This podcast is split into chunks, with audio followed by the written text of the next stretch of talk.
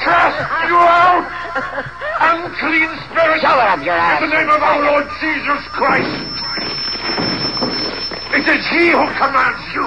He who flung you from the heights of heaven to the depths of hell! Fuck him! Be gone! Fuck him, Garrus! From Fuck this him. creature of God!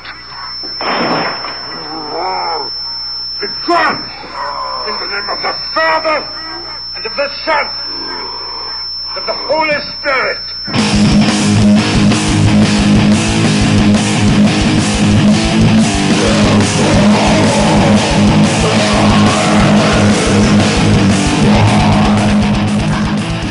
Boa noite, galera. Tá começando aqui o primeiro Grindcast. É um podcast aqui que nós vamos falar sobre cinema, sobre música, sobre arte, mas tudo no envolto do, da podridão aqui, tudo é, do cinema trash, do cinema horror, do cinema terror, filmes e músicas, tudo nesse rumo aí. É, eu vou me apresentar aqui e depois vocês vão saber quem são os outros integrantes. Primeiro eu, que sou o Dário, sou designer gráfico, curto muito filmes de terror, de horror, de ficção científica, curto muito animes, gosto de música também, que é o meu estilo preferido é metal, heavy metal, thrash metal, black metal, e tenho 24 anos e agora é a vez aí do nosso segundo integrante, que é o grande Edilson. Aqui é o Edilson, é, artista plástico, tentando ser músico, alcoólico noturno. O filme, pra ser bom, tem que ofender pelo menos uma pessoa da família. É, tem que ser Você isso aí. vê aí que Edilson chegou afrontosamente aí se apresentando. Agora aí a nossa integrante aí, a única que tem cred- alguma credibilidade aqui nesse programa. Vamos lá, Kellen. Boa noite, galera do Grindcast. Aqui quem fala é a Kellen, a única presença feminina aqui no podcast. É diferente É da área, aí. né? É a que tem menos, a que tem menos propriedade aqui para falar. Né? Diferente dos meninos sem qualquer, qualquer é, habilidade artística. Porém, a gente curte muita arte mesmo também. Metal, principalmente o metal triste, né? Um Doom. E há também filmes de terror, filmes com conteúdos é, sinistros, filmes depressivos também, porque tristeza é bom em tudo quanto é arte, né? Tristeza é a nossa alegria. Excelente, o é, é o excelente. nosso belo. É. Esse- O tema de hoje vai ser todo o contexto histórico, social, cinematográfico do cinema trash, que envolvem vários, vários con- outros conceitos que a gente vai falar um pouco aí. O Edilson trouxe aí uns conceitos aí, a Kellen vai trazer uma parte aí também bem legal. Quem é que vai começar aí de vocês? Gostaria de só, só fazer um questionamento antes, que, que fica aí para pro, os integrantes, né? As pessoas que trabalham no cinema trash podem ser chamadas de garis? Pronto. Primeira, primeira, primeira piada aqui do Grandcast. Deu muito bem. O cara estreou, assim, né?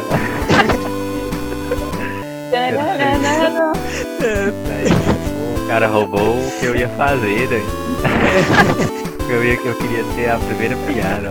Não, mas. Vai lá, Kellen, sua vez depois dessa entrada aí magnífica. Dando total credibilidade ao podcast. Conteúdo sério, de qualidade. Pode Pô, começar, pô. Vai lá. As, as honras estão com você. Inicialmente, né, a gente se pergunta o que, o que seria esse cinema trash. Né?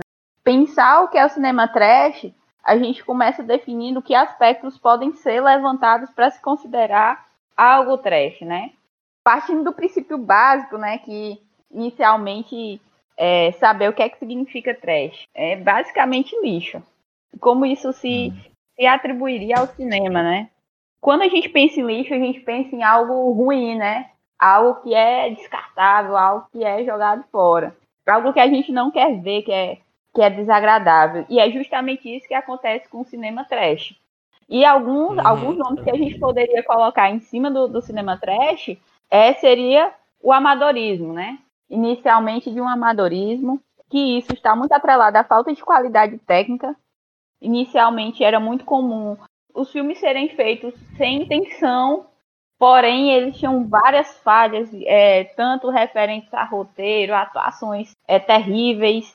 E justamente assim como o lixo que é rejeitado e que a gente não quer perto da gente, o cinema trash ele foi extremamente rejeitado pelo público mainstream durante seu, seu início, né? Também, além da falta de essa falta de qualidade técnica, não era só por falta de, de, de conhecimentos ou, ou falhas de quem produzia esses filmes, mas muito devido ao baixo orçamento, né? Então esses é. filmes eles acabavam flertando com, entre o tosco, o engraçado e o grotesco. Mas o baixo orçamento aí pode ser uma faca de dois gumes, né? Que o pessoal que não tem dinheiro quer fazer filme pode se enquadrar nesse estilo aí, nesse gênero. É uma oportunidade de, de, de vários, vários criadores aí cara vê um é. filme de, baixo, de baixa renda, aí ele vai lá tentar fazer, porque tá no meio que no alcance dele, assim.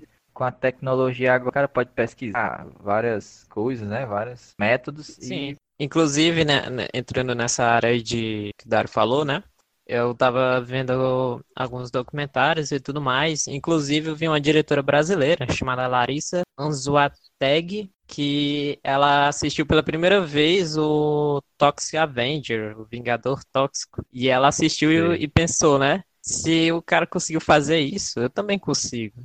E aí ela é começou nosso... a produzir os próprios filmes dela. O nosso documentário aí que a gente vai lançar aí. Depois aí eu e o Edilson, a gente Documentário aí que a gente não gastou nada até agora. Não tem uhum. orçamento. É, é, o cinema. Que gênero de cinema é esse? Que não existe orçamento. Talvez a gente ia gastar uns 15, uns 15 reais aí nessa alguma coisa, sei é, lá. Talvez. Só pra dizer que, loc... que, que deixou algum orçamento. Locomoção, né? É. Dá de volta a palavra pra Kellen aí. Mas inicialmente aí, esse conceito que a gente traz, a gente vai explorar mais à frente, é interessante a gente pensar como surgiu, né? Então, precisa de um mergulhar na história para entender como foi que surgiu o cinema trash, como foi que ele se tornou esse produto a ser rejeitado, enfim. Toda a história que a gente começa é lá pela década de 30. Período em cinema, é. a Golden Age do cinema, em que o cinema ele começa a ser colorido, né? Apesar que a maioria dos filmes dessa década ele ainda eram preto e branco, e também ele já tinha deixado de ser mudo ali, né? Ainda no final da década anterior já tinha deixado de ser mudo.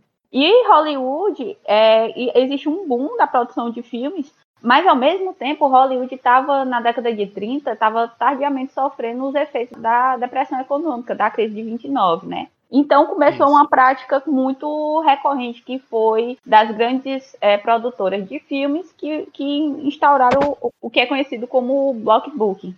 E o que seria essa prática? Justamente a venda para os exibidores de filmes, eles tinham que comprar os filmes.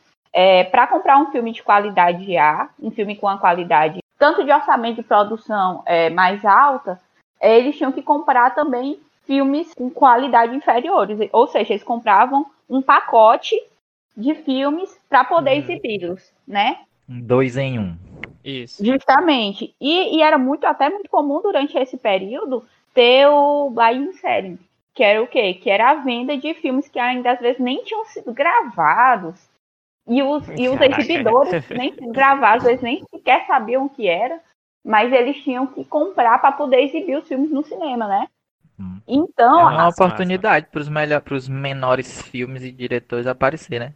É, e também das empresas, uhum. é, das, das produtoras ganharem dinheiro, né? Se você for pensar, eles mantinham o, a galera, né, a equipe deles trabalhando, faziam um filme com menor custo ali e, e já estava garantido a venda desse filme para os cinemas, né? Ou seja, era uma era forma jogado de. Tanto. Jogado tanto de, uhum. para ganhar dinheiro, né? Então acontecia que Isso. nessa década de 30 acabou surgindo esse conceito de filme A e filme B. E os filmes A, eles eram os filmes que tinham maior orçamento, os melhores atores, eram os filmes que, que, que o grande público realmente queria ver, né? E os filmes B seriam filmes de baixo orçamento, com atores e diretores pouco conhecidos, ou mesmo atores que estavam na decadência, né? Que tinham tido uma carreira uhum. muito frutífera no passado, mas que hoje eles estavam em declínio, né? E tratavam de temas controversos e eram tecnicamente inferiores justamente pela questão também muito do orçamento.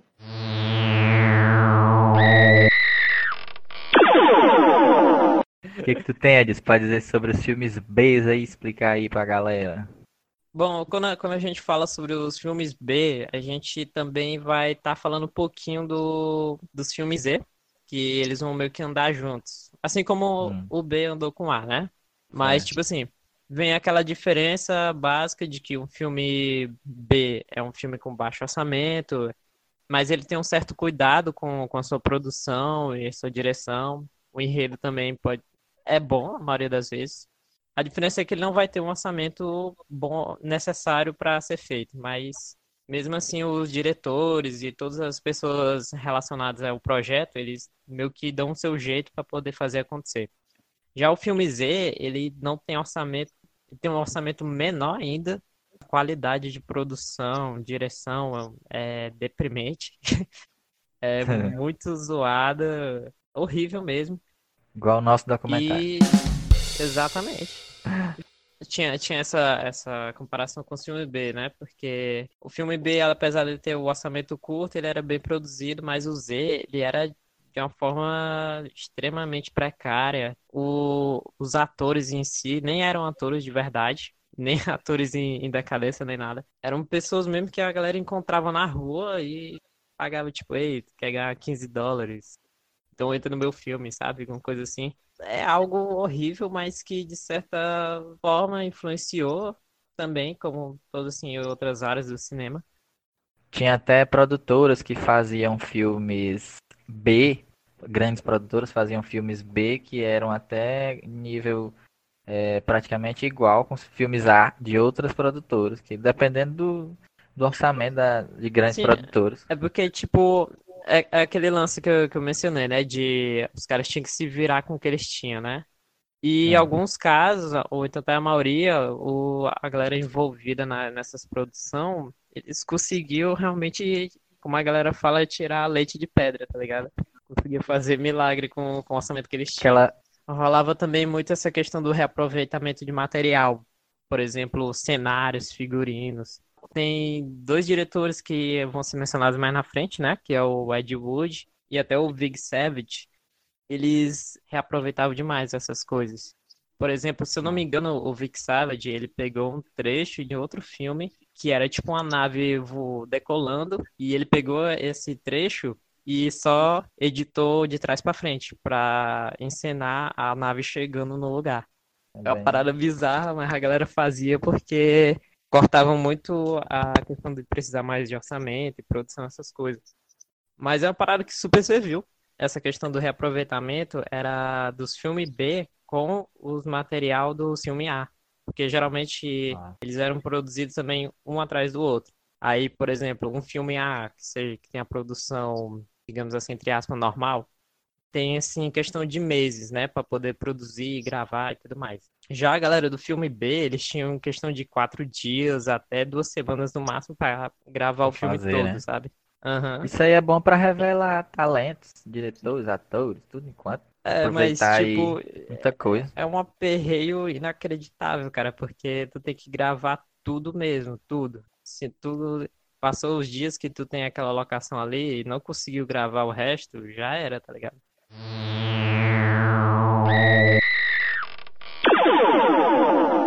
Eu acho que vale lembrar que as- essa, essa, essa nomenclatura, essa, essa definição de filme A e filme B, ela era bem fluida também, porque às vezes um filme B de uma empresa, de uma produtora, ela equivale a um filme A de uma produtora um pouco menor, né?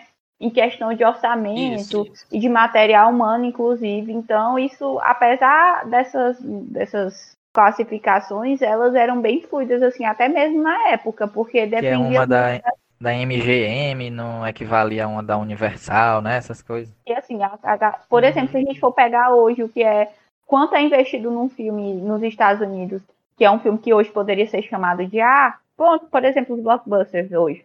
É não sei quantos milhões, cento e tantos milhões é investido. E aqui no Brasil, um filme com, com muito menos é considerado um filme, dentro da produção brasileira, Sim, um filme de, de nível A. Então é- era uma questão assim fluida, né? Que não era tão bem definida. né? Relativa, É né? igual o pessoal Aham, fala sim. também da questão do tempo, que um filme antigo que era blockbuster, hoje em dia é um trash. Tempo dos efeitos Ou então um especiais. clássico, que- né? Tipo aquele que a gente tava falando, o Godzilla, não sei se na época era um blockbuster. Não, Mas era um hoje- filme B. Go- Godzilla. Na época, né? Isso. É, sim. Hoje, Hoje dia, é hoje em blockbuster. dia, Você. É. Eu, eu acho aí. que, que entra na outra questão também do de que um filme que começa já como blockbuster, mas se torna um clássico, tipo Jurassic Park, né, não? Pelo menos o primeirão lá? né? Aquele- É, o primeiro Isso, isso. Que, que Aquele ele já é bom. começou como blockbuster, aí virou um clássico, aí voltou como blockbuster e ficou idiota. Mas tem a questão dos efeitos especiais também, que eu, a- pra mim foi É. à frente, assim, um pouco da época, assim. Eu acho que foi por efeitos causa especiais. desses filmes, cara, desses filmes B, que, que a galera tentava mesmo fazer os efeitos especiais, mesmo sendo ruim para o que a gente conhece hoje, foi de super Hum. importância, cara, porque foi o, o lance que engatou pra galera investir ali, saca? É. A galera viu que, que dava resultado, então bora trabalhar isso pra ter um resultado melhor daí.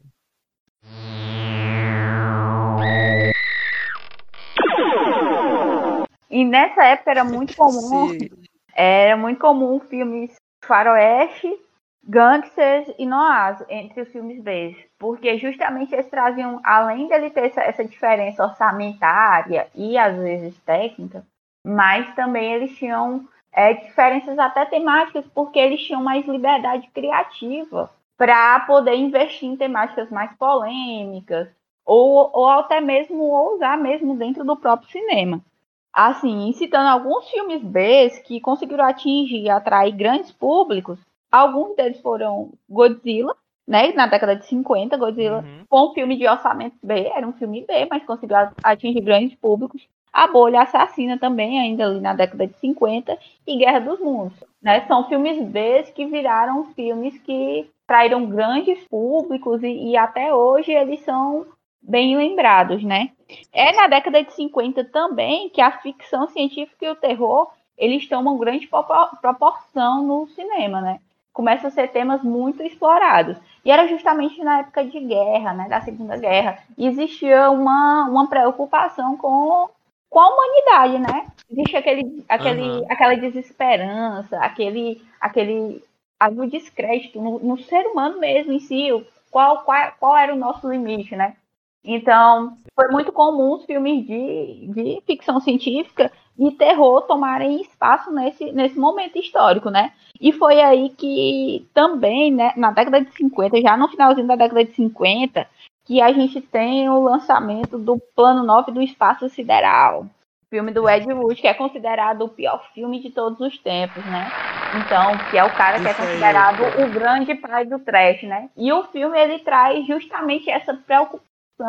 É um filme de ficção, que traz elementos da ficção, como também traz elementos do terror, que mistura zumbi com alienígena, mas também no final mostra essa preocupação com a humanidade, quais caminhos a humanidade estava tomando, principalmente com a questão da bomba atômica, né?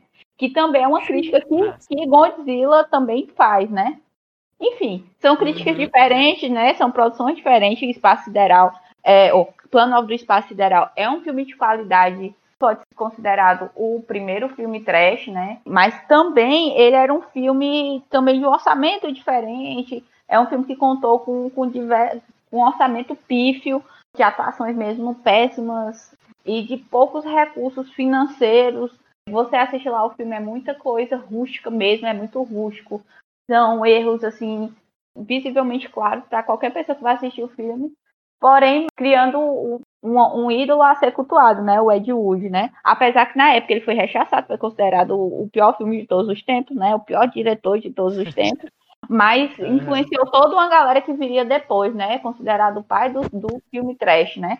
Falando assim do, da produção dele, né? Pode se colocar um cara Uhum. com muita criatividade e com muita ousadia para dentro do cinema. Um cara que realmente queria entregar um filme que queria fazer. Ele não tinha era recursos humanos e talvez nem técnicos para isso, mas era um cara que tinha garra e que tentou e que foi muito criativo no que ele se propôs a fazer, né? Criou muitas alternativas, muitas geringonças para poder fazer o filme dele dar certo, né? Geringonças no sentido mesmo de práticas ali dentro do próprio Uhum. filme para poder o negócio rolar, porque o orçamento realmente foi muito pífio e a gente vai ver mais na frente o quanto ele, quanto esse cinema mais rústico é, acaba influenciando né, o o, cinema trash, ele acaba influenciando tantas outras outras produções que hoje são que tem uma grande preocupação técnica e que hoje tem grande espaço na mídia, né? Enfim. Tanto que ganhou até, né, o filme aí do Tim Burton, em homenagem a ele, né? A ele, né? Sobre o Ed Wood. cultuado décadas depois, né? Após o lançamento do seu Sim. filme. Seguindo aí filmes que começaram também a seguir essa linha e se tornaram bastante apelativos, e aí seguindo aí mais para a década de 60 e 70, que ficaram bastante populares, foram os filmes é, Exploitation são filmes de caráter apelativo, é, que exploravam temas tabus, controversos, né? Temáticas que eram bastante é, rechaçadas pela sociedade, que não tinha espaço são... na TV, que não tinha espaço nos filmes as, né? Cenas, então, cenas de sexo, né? Cenas de absurdo, de... são os filmes anticonservadores. Que eles abusavam, né? tanto da violência, do sexo, do, de droga, do uso de drogas, né? Eles eram um cinema do exagero. E esses, esses, esses, filmes, eles não passavam em todos os lugares, né? Como havia um, um declínio lá no cinema, na época, eles começaram a ser passados em lugares específicos, né? Que eram chamadas em áreas marginalizadas, né? Lá nos Estados Unidos, que eram as grand houses.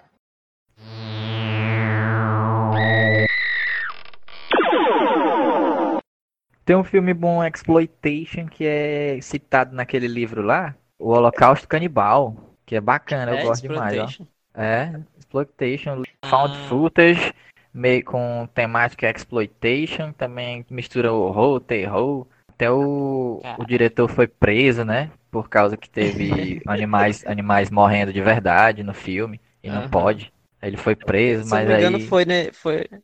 Se eu não me engano, foi nesse filme também que o cara teve que provar que ele não matou a galera, alguma coisa assim. Eu acho que foi nesse filme que teve. Foi, aí os atores é, deram lá o depoimento, teve júri, mas ele foi inocentado lá.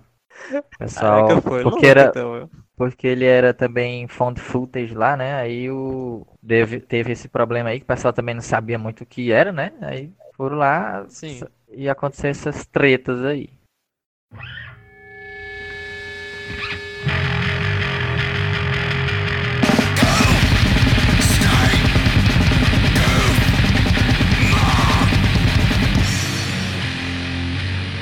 Grind houses, elas tinham é, a prática que para atrair os públicos, né, para atrair o público, eles usavam essa dois ingressos e você assistir ou um ingresso para assistir dois filmes, né?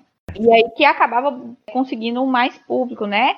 Foi tema que gerou um projeto do Tarantino com o Robert Rodrigues, né? Que foi a Grand House dele, né? De 2007, Planeta Terror e A Prova de Morte. Bom, Sobre, sobre esse projeto, a gente vê ba bastante assim, a questão do, da influência e que os diretores sofreram com os cinemas trash, né? Com os filmes B e tudo mais. Não somente nesse projeto, mas em, nos próprios filmes dos dois diretores, a gente consegue ver vários detalhes disso. Por exemplo, o Robert Rodrigues tem vários filmes que a gente consegue ver tipo uma textura no, no vídeo, em que lembra muito aquelas fitas de cinema antigo, saca? O Tarantino a gente vê muito na questão de como de ângulos, de até mesmo de própria narrativa que ele bota essas questões. Até mesmo na, na questão de enquadramento, a gente vê um pouquinho do exploitation, né? Em vários filmes ele faz isso, mas aí no A Prova de Morte é. Acho que justamente para fazer essa ligação direta, né, com o movimento antigo. Essa, essa homenagem, e... né, às né, que a ideia foi justamente homenagear, né, as Grand Houses. Então, nada uhum. mais justo, né, do que, inclusive, além de, de, dos próprios filmes, eles terem características dos filmes exploitation, e que, claro, uhum. tanto do filme B, né, que no, o exploitation deixava também de ser um filme B, né, mas eles também tentaram produzir essa experiência, não só no filme, mas como também na, na passagem de trailers fakes. E, na, e quando foi exibido nos Estados Unidos o filme, você comprava o ingresso para assistir os dois filmes. Então, eles tentaram ah. produzir né, essa experiência de como era nas grandes uhum. Então, foi uma grande homenagem que eles fizeram ao cinema Exploitation em 2007 com esse projeto. Mas o tanto que a gente falou aqui, né, saiu lá da década de 30 para finalmente chegar na década de 80, que é onde o cinema trash ele ganha realmente destaque, né? É, é onde tem o grande, como Dário gosta de falar, boom cinema trash.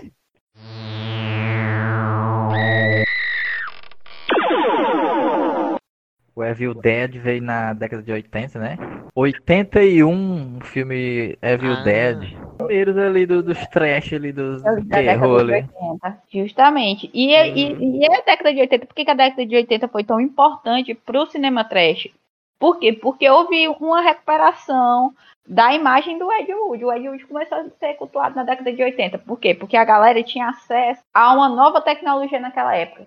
As VHS Ó, em que eles poderiam ter, não precisariam mais ir ao cinema, dependiam mais só também do que era exibido na TV.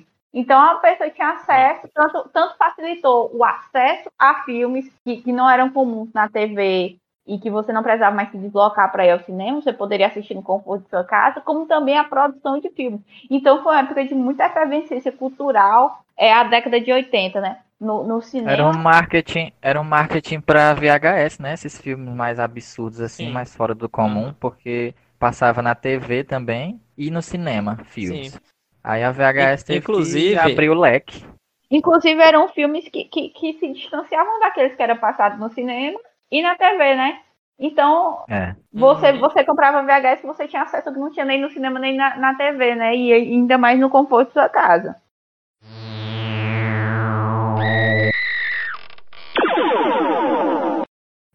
Nesse tempo ainda, nos anos 80, que teve todo o lance da VHS, inclusive aqui no Brasil, se eu não me engano, foi quando começou o Cine Trash na Band.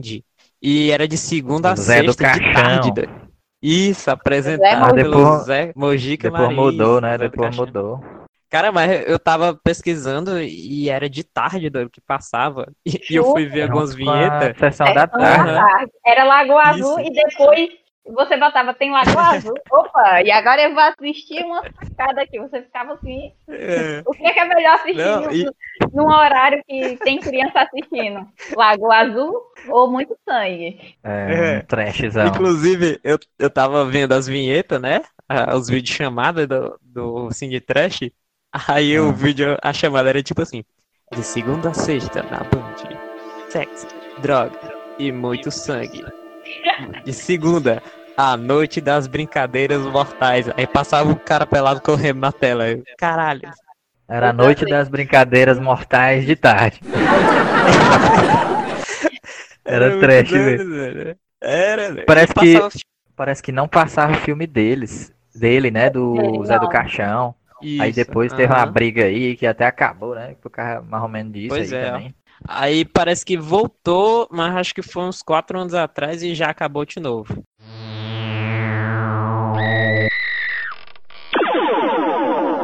Na década ainda, se referindo aí da década de 80, é interessante também pensar o contexto histórico, né? Tínhamos nos Estados Unidos o, o- o Reagan, né? Um ultraconservador armamentista, e ao mesmo tempo em que estava tendo, até o final da década, né? O fim da, da Guerra Fria.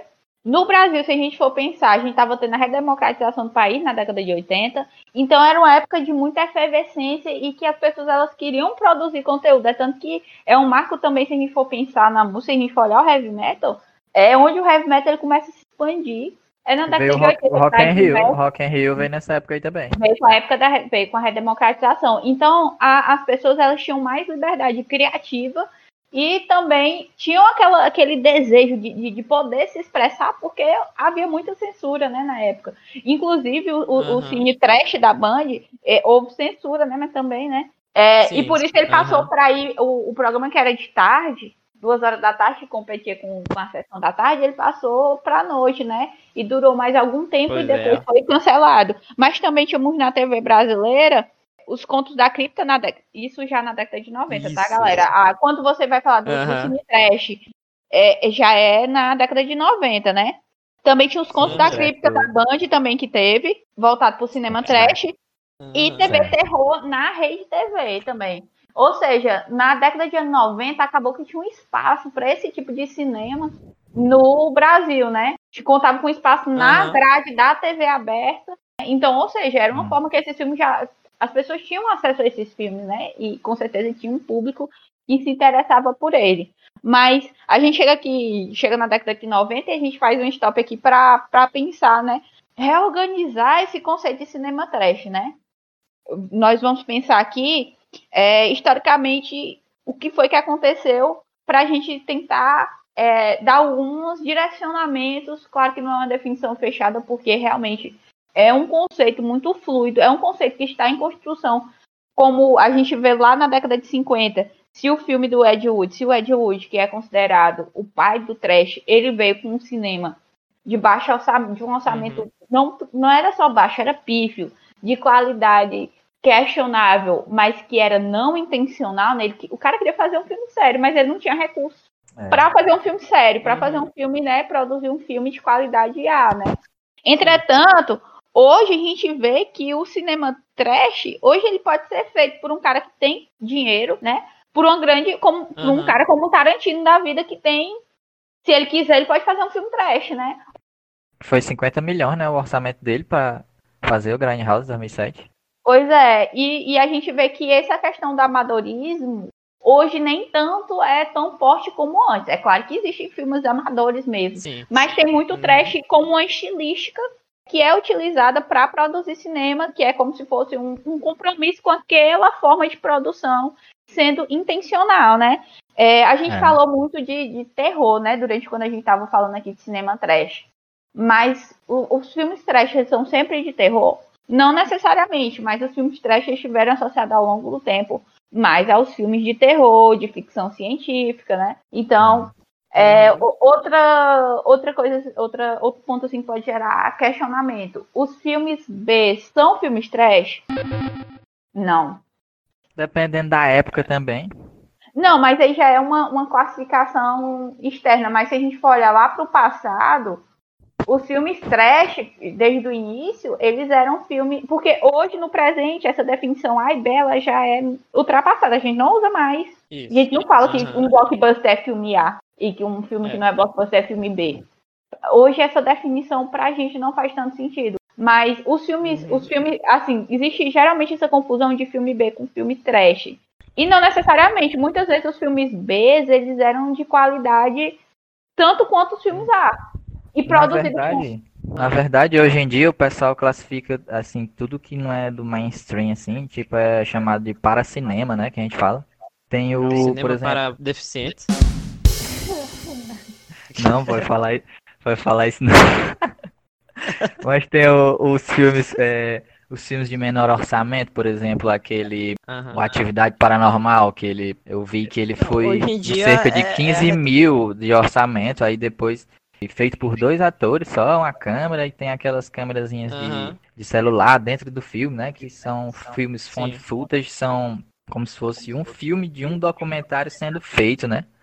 Ele, a, a, bruxa, a bruxa de Blair também. Até a, tem até um, uma notícia aí que a bruxa de Blair foi. tá no Guinness como o filme que. com menor orçamento que mais gerou, né? Acho que aquela já viu isso aí também.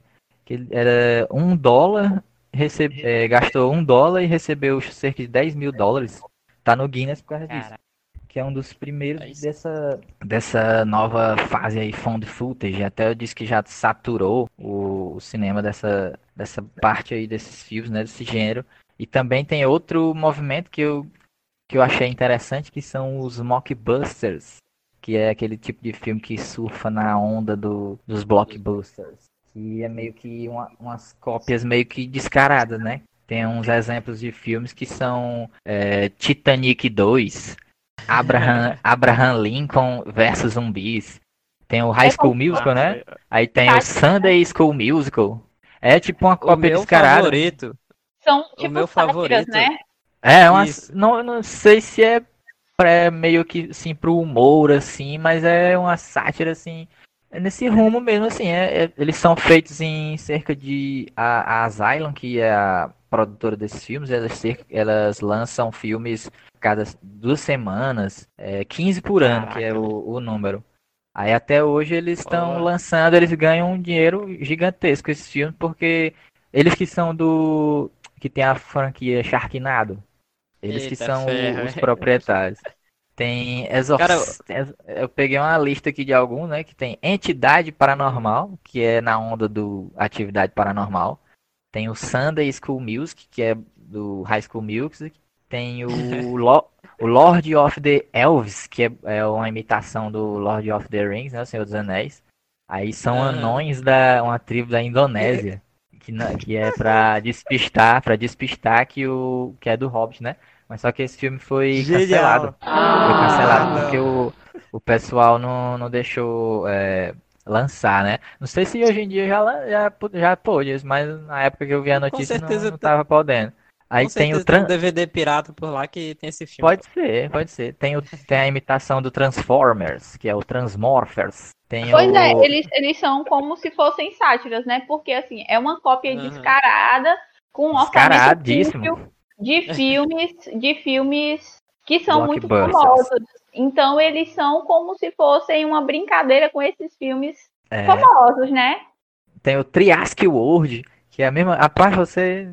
Eu vou tirar uma lista o aqui meu- pra me assistir depois. O meu favorito ainda é o Orgulho, Preconceito e Zumbis, né? que tem até a, a Lily, a Lily James. e achei fantástico. Diga-se de O meu- passagem, é, é um filme O excelente. meu- os meus dois preferidos são o Titanic 2, né? Que eu falei.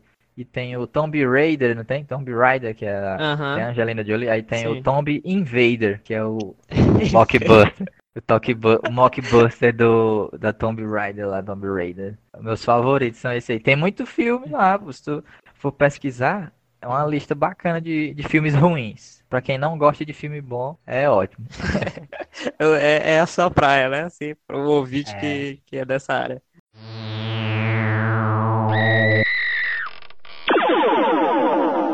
Esses filmes, né, que o Dário citou, né, os mockbusters, é, os filmes que são found footage, né, como Holocausto Cani- Canibal, Hack, Bruxas de Blair, Atividade Paranormal, Cloverfield, né, Cloverfield nem tanto porque foi de uma grande produção, mas ainda assim, Uhum. é, é, filmes zumbi, filmes de tubarão, eles são filmes que fo- são fortemente influenciados pelo, pelo cinema trash, né?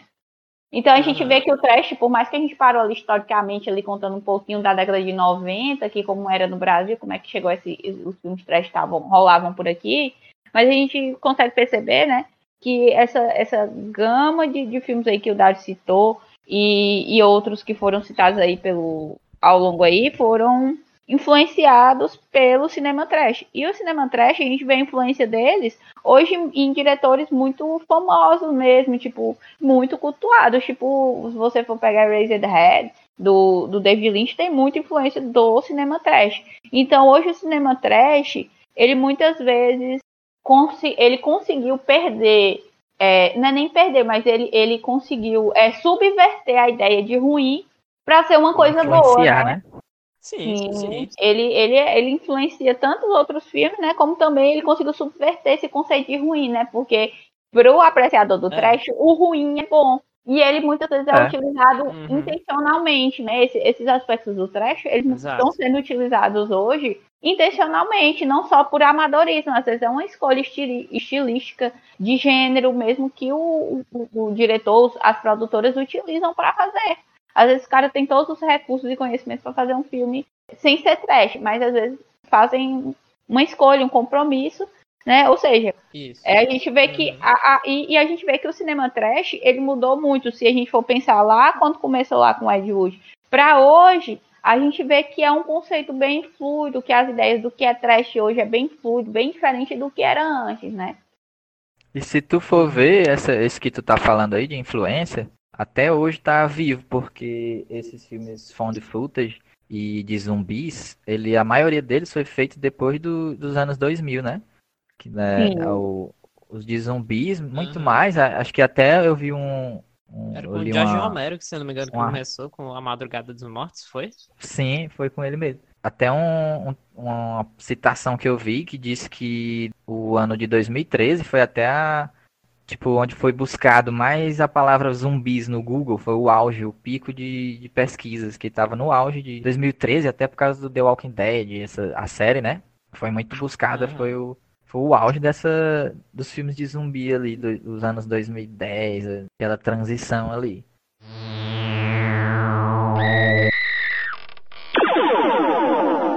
E assim a gente vê que como o cinema trash até hoje ele é influente, que ele não morreu, né? Inclusive se a gente for olhar até ele não ele não se restringe é, a influência do cinema trash ao próprio cinema, né? Mas ele se restringe há outras, outras artes, né? Se a gente for olhar o metal, o metal é cheio de referências ao cinema trash. Se você for pegar death metal, death metal é, é muito. Se você for pegar qualquer música ali do Cannibal Corpse, principalmente as antigas, você vai ver muita influência de cinema trash, exploitation também, né? Ou seja, uhum. é, é, o cinema trash ele acabou conseguindo ressignificar o conceito de ruim para se tornar que o ruim é bom, né? E principalmente com a internet se tornou hoje muito fácil você ter acesso a esses filmes, né? Você consegue achar esses filmes que, que antes é, você só assistia, né? Tinha dificuldade de, de, conseguir ter acesso a ele. Hoje você acessa facilmente na internet, você encontra grupos de pessoas que realmente gostam, você pode interagir com elas, uhum. né? Para falar sobre cinema trash. Assim como a produção também uhum. se tornou mais democratizada do cinema trash, né? Se você for pensar, né, os próprios filmes found footage são filmes de baixo orçamento, como utilizando os found footage, um exemplo de como é bem mais é mais democrático se produzir hoje cinema, né? É, Isso, é um exato. sonho que eu tenho também. E também tem a questão de como encontrar, né? Porque hoje em dia no YouTube tá lotado de, de filme trash, cara. Existem canais que só são voltados para isso, só que tipo vão desde soltarem um filme todo, mas também até mostrando como foram produzidos. Existem Nossa. playlists também, cara, é interminável. Eu, de filmes eu trash que tu tá falando? Isso, exato. Eu vi, mesmo. eu vi ontem, de... eu vi ontem falando do, das filmagens do Senhor dos Anéis, tem muito também, tem de todos os filmes aí de trash eu não sabia não. Mas tem, eu fiquei até impressionado porque tu vai assistindo e tu vê aquela produção realmente assim, parecendo a gente gravando uma coisa, saca? No, no meio da rua. E Nossa. é muito louco, cara. Eu assisti antes de, de fazer o programa hoje aqui, antes de, de começar a gravar, o, o ataque dos é. chihuahuas ah. de 15 metros do espaço sideral. O filme tem 8 minutos e Oito? é horrível. 8 minutos. Caralho. É horrível, mas tem uma história. Dá para entender. Tem começo, meio e eu, fim. Tu assistiu qual, Kellen? Antes do, do Grindcast? Foi o plano 9 do Espaço Sideral, né? Ah, verdade, verdade. Uhum. Eu assisti ontem a Geladeira Diabólica. O filme não é, não é horrível, não. Não é horrível, mas é, é péssimo.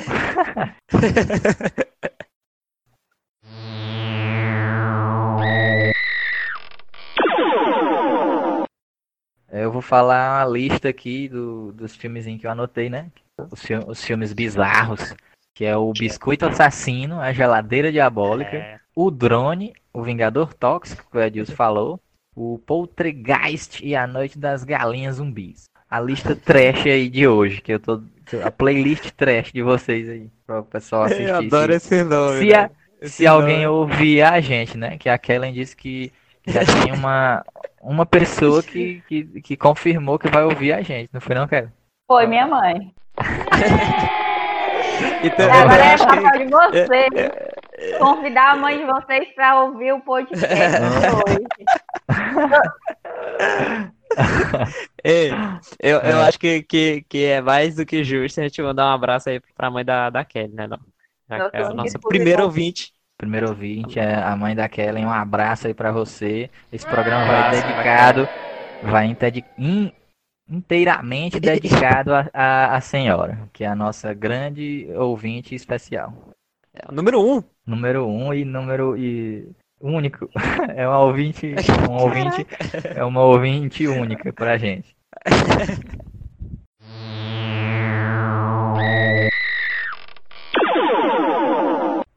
Tu quer falar de algum filme? Acho que já tá no rumo do final, tá não? Eu queria, eu queria só falar um pouquinho do Toxic Avenger aqui. Eu achei muito maneiro, apesar de ser muito ruim, uhum. porque funcionou, conseguiu me entreter e ao mesmo tempo ele traz críticas. Ele traz oh. assim protesto. O Toxic Avenger, o Vingador Tóxico, ele é tipo uma historiazinha meio clichê do garoto magro que é humilhado pelos caras mais fortes na academia, não sei o que, ele é meio uhum. retardado. E tem um momento que a galera vai zoar ele, sofre um acidente e cai dentro de um barril de lixo químico, tóxicos. E acontece a mutação dele excelente, tenho que dizer isso, porque Hum. foi em câmera lenta, no meio da rua, o cara pegando fogo. E Nossa. eu acho que teve um orçamento razoável para poder fazer aquelas cenas. O filme tem acidente de carro. Pra mim, o filme que tem isso, ele tem um orçamento bom. Tipo assim, Acidente de carro, ele, é? ele sofre sua transformação. Eu me lembrei um pouco do Capitão América, porque ele vira um cara completamente forte, ele- só que ele fica com o rosto bizarro e todo queimado, mas é, acontece, né? E ele começa a ter um senso de justiça tão forte que às vezes ele age sem ele pensar porque ele tá fazendo bem. Tá Tipo, certo. é tem um momento- tipo, tem um- meio que o um- Hulk. Isso. Tem um momento que ele ataca uma velhinha na, na lavanderia e a gente fica, caralho, o que é que tá acontecendo? Por que é que ele tá batendo numa velha? Aí a gente descobre depois que ela tinha uma ficha criminal e tudo mais. Os Hum, filhos dela eram bandidos, ela tinha um... Ah, ela era dona de um lance de escravo humano. Uma parada dessa. E o cara atacou ela sem saber disso tudo, sabe? É o sentimento, Então, o sentido de esse aí é- esse aí é a tua indicação pra audiência. Exato, exato. Só- para completar, ele traz críticas também ao descuidado com o lixo, à poluição, ao cuidado com a natureza e crítica aos políticos também. Eu queria indicar, o filme que eu queria indicar é O Drone, que fala de um drone assassino. O drone é é uma coisa que é bem atual aí. É um filme trash meio Ó. atual aí pro pessoal. Fala aí, Adilson, indica O- uns eu, eu- o- os essenciais, né, que eu acho assim, é o Evil Dead, clássicos aí do Sam Raimi, Sam Raimi, que Teve o remake. Na- Não, é um remake. Pra mim, acho que ele teve vários remakes. Ele tem a Do trilogia e ele tem a versão a, a versão de 2013, se não me engano, do Fred Alvarez, que é muito bom também, excelente. E tem até a série chamada Ash vs Evil Dead com o protagonista dos, dos filmes clássicos, Bruce Campbell, que também ele é uma grande estrela dos filmes B. Se vocês forem pesquisar aí a filmografia dele, é, vocês vão encontrar bastante misturado, né? Filmes trash com filmes B, mas na sua essência mais o filme B. Só por pesquisar ele, já vocês vão encontrar bastante coisa. A Morte do Demônio, né? Traduzindo Isso. tipo, Fechar com o Robo, né? Pneu Assassino. Posso Pneu Assassino é bom. aí, eu acho que a gente é pode bom. considerar aí como um novo clássico. Eu não sei qual é o Eu acho, dele eu acho massa. Eu, a a gente acha engraçado porque é um pneu, mas eu achei um filme bacana, assim, pra assistir. O filme leva a sério que o pneu é assassino mesmo. Eu, Eu- curti, é bem feito, assim, a- até dentro do Aham. pneu assassino, é- era pra ser uma mais merda do que. Eu tô me surpreendendo com esses filmes, assim, porque eu, É. eu vou com a expectativa lá coisa que- embaixo, aí na hora não é. Aham. É interessante Uma coisa que me pensar isso que vocês estão, estão falando aí sobre o cinema, sobre os filmes trash, é que eles realmente são feitos com, com o intuito de entretenimento, né? Então eles Isso, vão, vai ter aham. muito, muita tosqueira, mas ele tem um intuito de lhe entreter, né? Ele às vezes ele é terror e tem muito sangue, mas ele vai te fazer sorrir também. Então isso são aspectos que são comuns no- nos filmes trash. Vai É, ter, uma, na vai ter uma facada e o cara vai sair tripa, vai ter tanta tripa e sangue que tu vai dizer, mas que porra é essa? Aí tu vai começar a achar engraçado. É, e vai se entreter e exatamente. vai se manter ali, né? É o humor negro, né? Tem no É, geladeira, assa- O, o, geladeira o assassina, Vinga- a geladeira fica abrindo, fechando, aí a gente fica. Ou manda pro concerto, mas ela, ela descobre que ela é uma- um portal pro inferno, ó. A geladeira assassina. A geladeira Oh. diabólica, na verdade. É o sofá assassino e o. Não é o, a, gela- é a geladeira diabólica. Sofá assassino seja, também é uma seja, indicação boa. se, ou seja, se você for comprar a mobília da sua casa, tenha certeza que não é nada demoníaco, né? Senão É, mas se tivesse pra. Se tivesse baseada no filme pra comprar, eu comprava assim. Geladeira diabólica. o pneu da marca do Rubble eu compraria. O. Sei lá, um sofá assassino. O drone. o biscoito assassino. Tudo é assassino. Tem os tomates também, os tomates assassinos. Os aí. tomates assassinos. Tem a camisinha assassina também. Tudo tem. tem É. tudo isso aí. Os filmes trash, cara, eu me surpreendi porque eu fui nesse intuito de ser só um filme pra entreter, ou então só pra uma coisa exagerada mesmo, mas que dentro da seu, do seu teor cômico, ele traz essas críticas, sabe? Ele consegue fazer a gente pensar em algumas coisas da vida. E aí eu tive a visão de um certo ponto, o, cine, o cinema trash, ele é superior ao blockbuster. porque o blockbuster é feito para ser idiota, só para entreter, Hum, e muitas vezes ele não traz esse questionamento. Já o cinema pra trash aí, manada, não, né? ele traz. Exato. Fica aí o meu protesto. Assista mais filme trash. É, e, e esse foi o Grindcast, porque agora nós vamos todo mundo ser odiados por todo mundo. Vamos continuar só sendo como ouvinte a minha mãe. Mas o intuito, o intuito é protestar aqui. Gente é do. É, do- cada vez vai ser um protesto. Então eu Os posso encerrar aqui. Grindcasts vão ser gravados de dentro da prisão, porque aqui ninguém tem dinheiro pra tá pagando advogado. Se o, meu, se o meu auxílio sair aí, eu vou ter dinheiro pra pagar menor. Então eu vou, vou encerrar aqui, o, o- dar um tchau aí, dar um tchau aí pra galera aí, Kellen. Você que é a, a única pessoa de credibilidade desse programa. Deu, deu um tchau aí pra, pra galera aí. Tchau, ouvintes do Grindcast. Um abraço e até a próxima. Manda aí, Edilson, sua, sua vez. Um grande abraço para aqueles que conseguiram ficar até o final do programa. Lembrem bem, viu? Se vocês encontrarem um livro feito de carne sangue, vocês não leem essa porcaria. Só queimam e deixa estar, vai embora. Ainda mais se você for vegano. Eu vou encerrar aqui agora o Grindcast. Esse foi o primeiro programa e talvez o, o único, sei lá, se a gente for processado, preso. Mas aguardem aí o, o próximo, os próximos episódios, que foi divertido aí. Valeu, falou.